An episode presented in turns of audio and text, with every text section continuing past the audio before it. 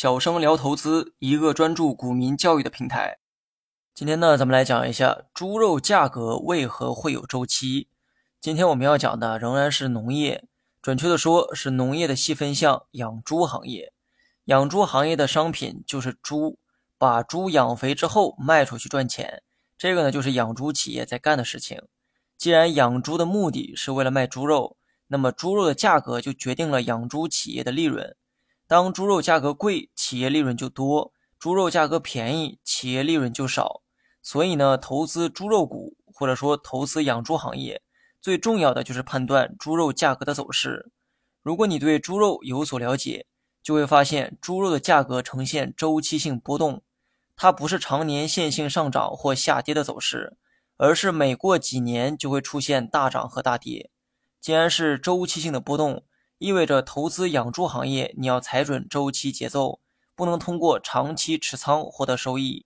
有些企业你可以持有十多年，但养猪企业如果持有十多年，等同于坐了十多年的过山车，每过几年呢就要经历大涨和大跌。一般猪肉价格每四年左右一个周期，也就是四年内就会出现一次大涨和大跌。不过，这个结论是通过以往的走势啊得出的答案。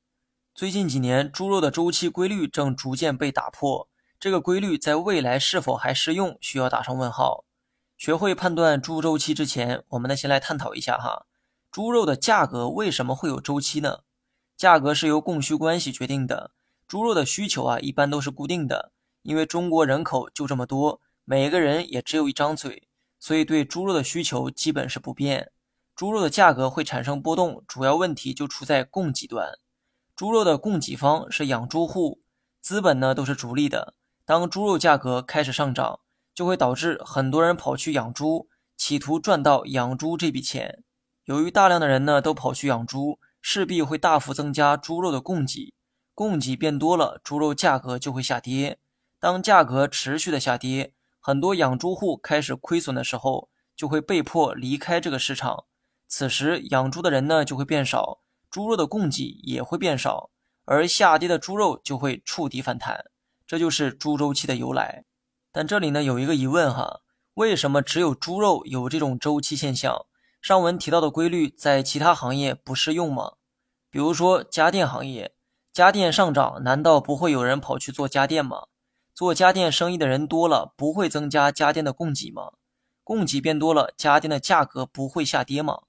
上文的那套理论为什么只对养猪行业适用？难道其他行业不遵循这个规律吗？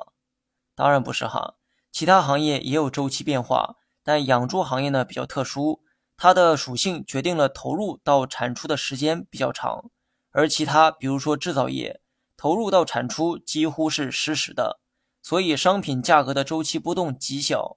举个例子哈，从生下一头小猪到最终的商品猪。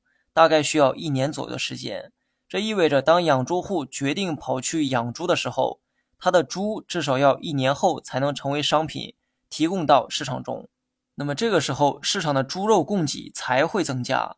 你会发现，养猪户进场时并不会增加市场供给，而是等猪养肥了才会增加市场供给。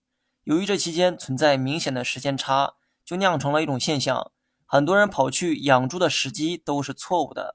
他们认为的最佳入场时机，往往少算了一年时间。一年后，等猪长肥，市场中的猪肉价格可能已经开始出现下跌，他们养的猪可能就要面临亏损。而普通制造业的商品没有生长周期，一台电视在流水线上走一圈就能生产出来。电视价格上涨的时候，同样会有人投入到这个行业，而他们的投入时间几乎等同于产出时间。他们为市场提供的商品啊，几乎是实时的，不像养猪哈，养猪户的投入需要在一年后才能提供商品，也就是猪肉。所以常见的制造业商品的价格很少有周期性波动，而生猪因为有自身的生长周期，它不像工业品一样在流水线上能快速的生产，所以当养猪户开始入局养猪行业时，不会马上增加市场的供给，而是一年之后才会慢慢增加。这种投入到产出的时间差让猪肉的价格出现了周期性波动你学会了吗？